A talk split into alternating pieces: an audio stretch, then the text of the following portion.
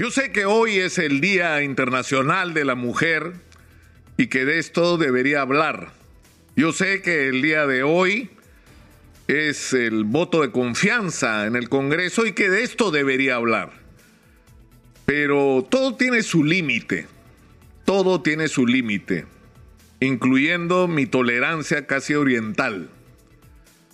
Durante 11 meses, un canal de televisión que en otros países no podría operar por su permanente violación a las reglas mínimas de la decencia en el manejo de la información, que es Willax, se ha dedicado a difamarme, a agraviarme, a insultarme, a inventar historias alrededor mío, a atribuirme conductas, comportamientos, influencias, que no tienen absolutamente nada que ver conmigo, ni con mi vida, ni con la manera como ejerzo mi profesión, que a algunos les podrá gustar y a otros no, pero que lo hago con convicción. Todo tiene un límite.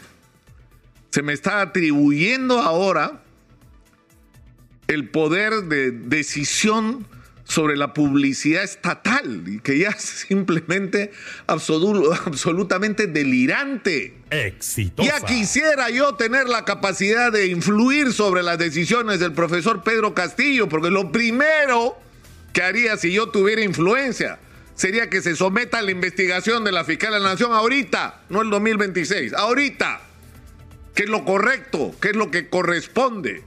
Ojalá tuviera yo capacidad de decisión para nombrar ministros. Ojalá pondrían al Ministerio de Energía y Minas a Rómulo Mucho, que está sentado acá, y que podría ayudarnos a transformar este país consiguiendo la mayor cantidad de inversión minera de la historia del Perú. Ojalá tuviera yo poder para decir quién es el ministro de Agricultura para hacer esa segunda reforma agraria que sí pues se necesita, pero no como la de la manera como la piensan algunos. Hay que destrabar las irrigaciones que están paradas. Hay que integrar a la pequeña economía agrícola familiar a las grandes cadenas de exportación y cambiarle la vida a los peruanos. Y el campo se convertiría en un destino de trabajo y de vida decente para millones de peruanos que viven arañando los cerros. Ojalá que yo tuviera esas capacidades, que no las tengo, que es mentira, que no es cierto. No soy comunista, no soy terrorista, no tengo nada que ver con esas ideologías, me he enfrentado a ellas y como muchos otros, ¿ah? como Ropigliosi, como Vargallosa, en mi juventud sí he sido militante de izquierda, por supuesto que sí. Por supuesto que sí, y aprendí de esa experiencia de lo bueno y de lo malo. Aprendí lo malo de la intolerancia, lo malo del sectarismo, lo malo de la falta de realismo, lo malo de la incomprensión de lo que es nuestra sociedad y la vida de nuestra gente. Pero rescaté lo bueno, la preocupación por el sufrimiento ajeno, la preocupación porque deberíamos vivir en un país justo donde todos tengan oportunidades. Pero lo que han hecho conmigo estos 11 meses simplemente no tiene precedentes y no tienen derecho. O sea que de aquí para adelante no me callo más, señor Erasmo Wong que tiene además sus cuentas con la justicia que va a tener que rendir. No me callo más, porque han dañado no solo mi reputación, han dañado a mi familia, han dañado a mis hijos, han dañado a mi hermana, me escribí esta mañana, que la agravian a través de las redes sociales y vive en otro país desde hace muchos años. ¿Y qué tiene que ver? Es decir, se ha creado un clima de violencia en contra mía que yo no sé cuál es el móvil cuáles son los problemas de alguna gente que algo le pasó pues de chicos. No sé qué les pasó que trastornó sus vidas. Fueron víctimas no sé de qué abusos. Que no fueron atendidos debidamente y que construyeron personas monstruosas.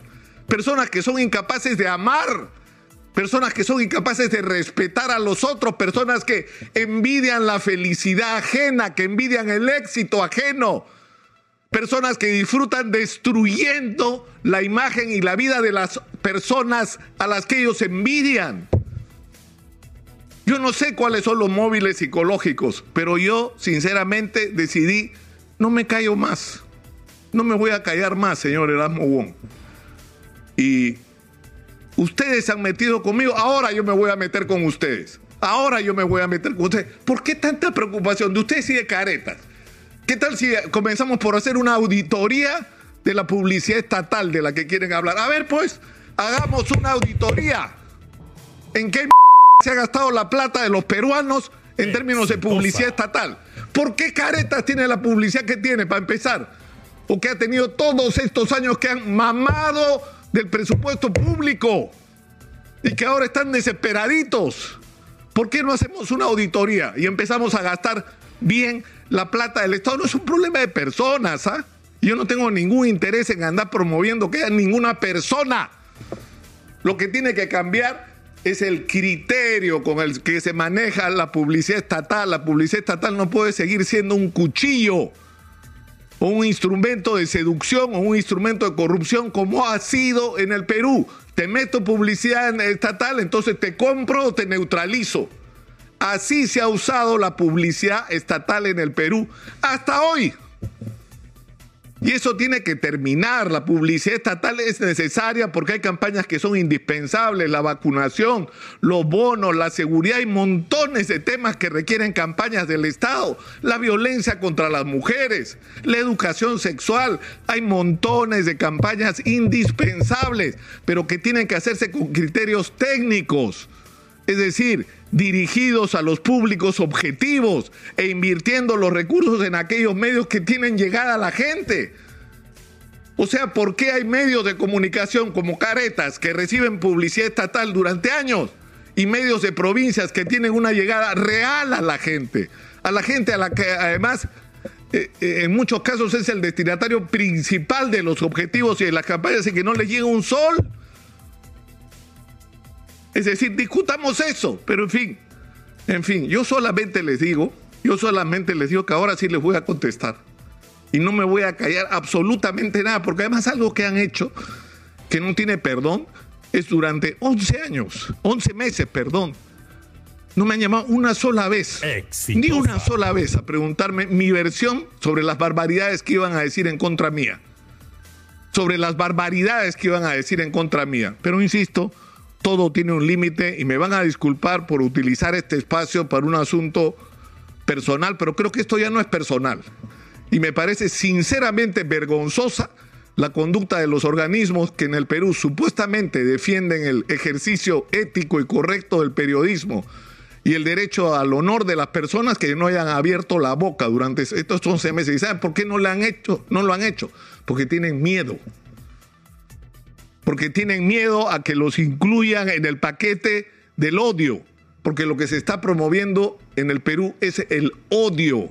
Yo he recibido en mis redes sociales hasta amenazas de muerte, porque hay gente que después de escuchar lo que escuchen contra mí y de creérsela en su ingenuidad, no sé para qué les sirvió ir a colegios privados de paga y a universidades de lujo y algunos haber hecho maestrías en el extranjero para terminar creyendo sandeces y generando el nivel de odio que se ha generado. Hay gente que quisiera verme muerta. Y de eso va a ser responsable el señor Erasmo Wong y nadie más que él. Porque él es el autor intelectual de esta monstruosidad que se ha creado en el Perú. Pero en fin, lo dejo ahí por hoy, por hoy. Porque acá estoy, ¿eh?